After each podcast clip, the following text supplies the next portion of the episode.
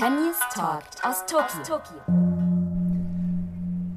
Hallo und Konnichiwa. Ich bin Jan Tönnies, Chefredakteur vom St. Georg, melde mich direkt aus Tokio von den Olympischen Spielen. Heute ist Donnerstag, der 22. Juli. Für die Dressurreiter wird es jetzt schon allmählich ernst. Äh, Im Training sind bislang alle gut drauf. Details dazu natürlich immer auch auf stgeorg.de, eurer Website für die Informationen hier aus Tokio. Heute am frühen Nachmittag, da steht eine Pressekonferenz an. Eine Pressekonferenz, die der Deutsche Olympische Sportbund, DOSB, hält. Und da wird verkündet, wer die große Ehre hat, die Flagge zu tragen bei der Eröffnungsfeier zu den Spielen morgen, Freitag, 23. Juli.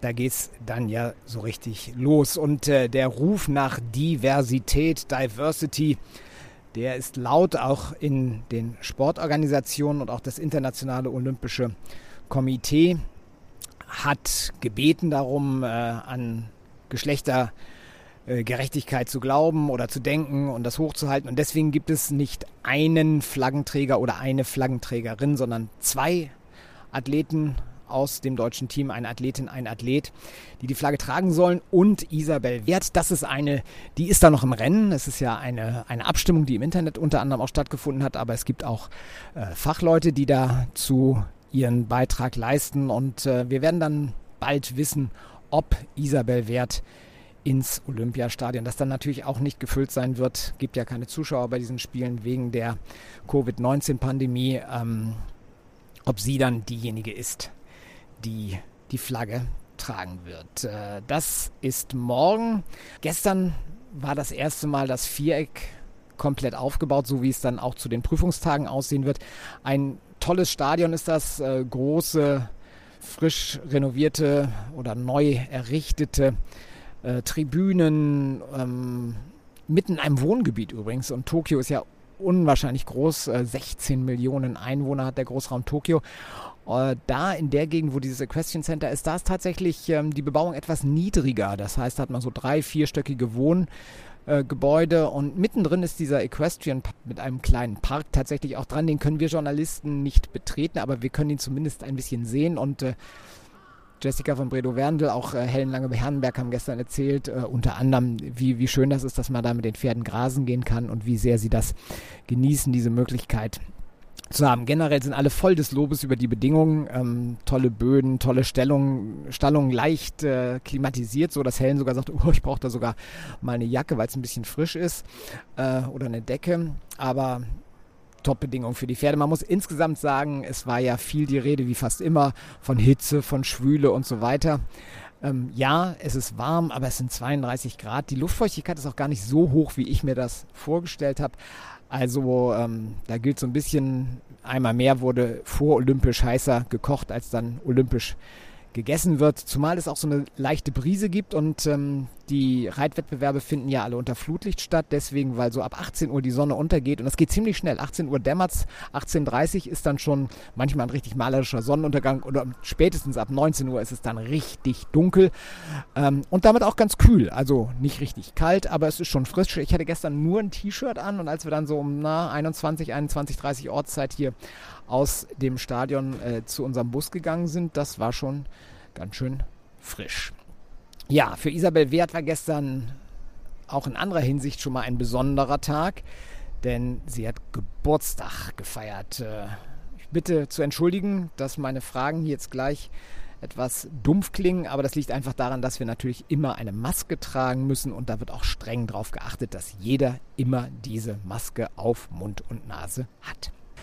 Isabel Wert, herzlichen Glückwunsch zum Geburtstag. Das sind ja auch mal coole Spiele. Drei Tage bevor es richtig los wird, wird von allen Seiten gratuliert. Äh, kann man machen, oder?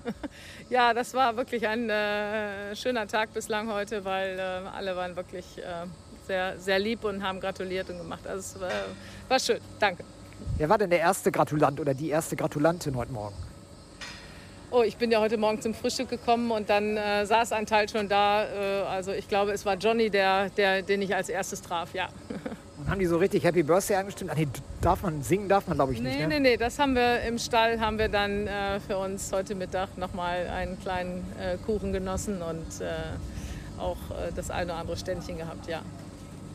Okay, Kuchen ist das eine Thema. Ähm, gleich geht's los. Wettcheck steht an und vor allen Dingen heute Abend das erste Mal im Stadion so reiten, wie das Stadion dann sein wird. Sprich, das Viereck ist aufgebaut, der Blumenschmuck, alles ist da.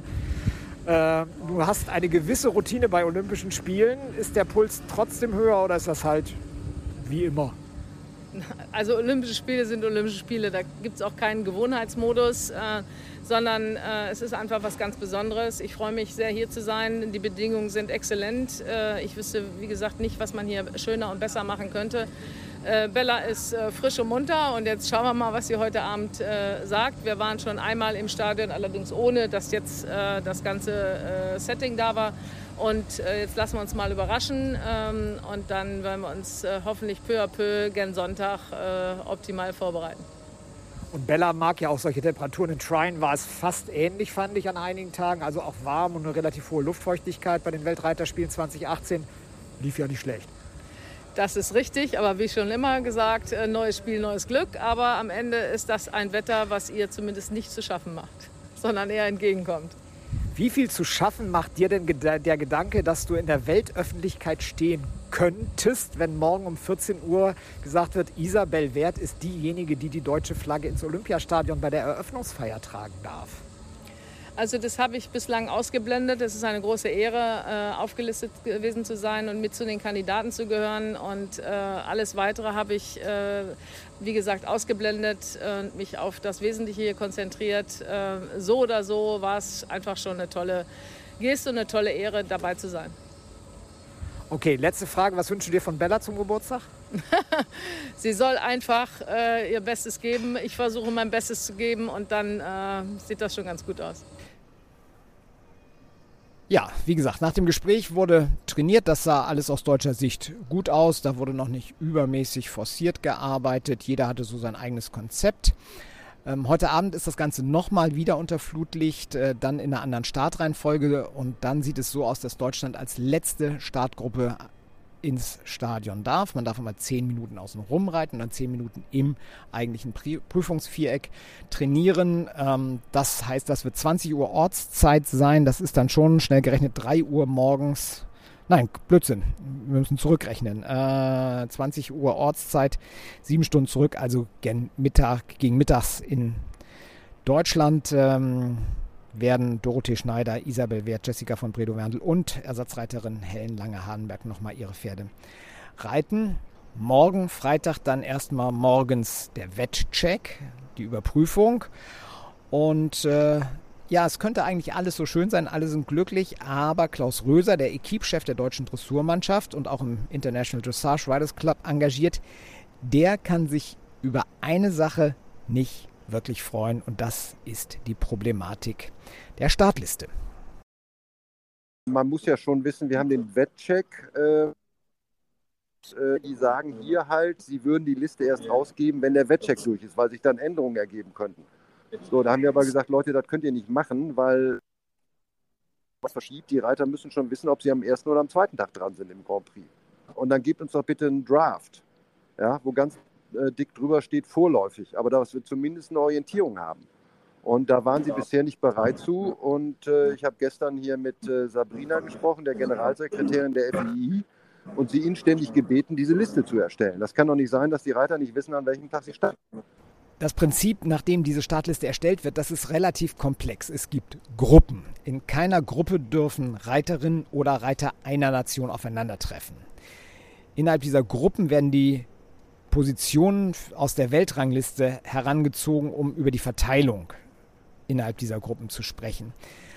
Das ist bei den Weltranglistenpositionen der Deutschen nicht so ganz schwierig. Ähm, wir haben ja nun irgendwie nur Reiter aus der Top 5 hier am Start, Reiterinnen aus der Top 5. Und das heißt, das steht schon jetzt fest, Jessica von Bredow-Werndl Dalera, die beiden werden schon am Samstagabend, wenn die ersten 30 Starter hier ins Viereck gehen im Grand Prix dabei sein und zwar als letzte. Sie beschließen diesen ersten Grand Prix-Tag. Und äh, Dorothee Schneider, Showtime und Isabel Wert, Belarus sind dann die beiden letzten Reiterinnen der beiden letzten Gruppen am zweiten Grand Prix-Tag. Der Grand Prix, das hat sich bestimmt mittlerweile rumgesprochen, zählt nicht für eine Medaille. Die gibt es dann erst im Grand Prix Spezial am Dienstag. Das ist die Mannschaftsentscheidung. Mittwoch gibt es dann die Einzelmedaillen in der Kür. Bis dahin ist ja noch ein bisschen Zeit. Ich bin erstmal gespannt auf das zweite Training heute unter Wettkampfbedingungen. Ähm, Wettkampfbedingungen heißt nicht nur Flutlicht, sondern eben auch wirklich Blumen ums Viereck und äh, auch diese Richterhäuschen, die so ein bisschen an äh, japanische Teehäuschen ähm, angelehnt sind vom Design her. Also das ist wirklich sehr stimmungsvoll. Kleine Bonsai-Bäume da herum. Schön, aber nicht zu übertrieben. Also das ist nicht Disneyland, sondern das sieht wirklich sehr authentisch aus. Mir gefällt es gut. Was mir nicht ganz so toll gefallen hat, muss man auch ehrlich sagen, das war, dass man gestern bei einigen Pferden zumindest äh, nicht den Eindruck hatte, dass sie auch nur den ersten Teil der Skala der Ausbildung, nämlich den Takt, voll erfüllen konnten. Wie stark das vielleicht noch bei welcher Mannschaft dann für Auswirkungen hat, das wird der Wettcheck morgen früh zeigen. Könnte mir vorstellen, dass es dann noch die ein oder andere Überraschung geben wird. Wenn, dann steht es natürlich sofort auf stgeorg.de, ist ja klar. Ich persönlich hätte ehrlich gesagt schon ein paar Pferde auf der Liste, die ich gestern nicht gesattelt, sondern eher gen Klinik verladen hätte, aber ich reite ja auch nicht international. Schnell noch ein kurzes Wort zu unseren Buschreitern. Die Pferde sind ja auch heile angekommen, die Reiter mittlerweile auch. Es wird auch schon ein bisschen trainiert. Und äh, die Pferde sind gut drauf, so viel ist schon mal klar. Heute Nachmittag werde ich dann hoffentlich einige der Buschreiter treffen. Und wie es Chip, Matt, Mandy und Corrida so geht, den vier vierbeinigen Athleten aus der deutschen Vielseitigkeitsequipe. Das und mehr kann ich dann hoffentlich morgen früh berichten. Soweit der kurze erste Lagebericht hier aus Tokio. Täglich will ich mich einmal hier mit dem Podcast melden. Gilt generell natürlich, wenn es euch gefällt, wenn ihr diese Infos haben wollt und äh, sagt, Mensch, das ist was, was ich auch meinen Freundinnen, meinen Freunden sagen will, dann teilt ihn gerne. Nutzt eure sozialen Medien. Wenn ihr Fragen habt, irgendwas, das wir hier, wir sind ja vor Ort, andere Kolleginnen und Kollegen nehmen ja via WhatsApp aus Deutschland an den Olympischen Spielen teil, wir sind hier vor Ort. Schickt uns einfach am besten eine E-Mail redaktion.st-georg.de. Wenn wir da irgendwas rausfinden können, sollen, werden wir das versuchen und dann hier auch im Podcast oder bei uns auf der Website oder auf unseren sozialen Kanälen mit euch allen teilen. Das war's für heute. Freue mich auf morgen. Tschüss, sagt Jan Tönnies. Und nun, und nun Ende Gelände. Das war St. Georg, der Pferdepodcast. Der Pferdepodcast.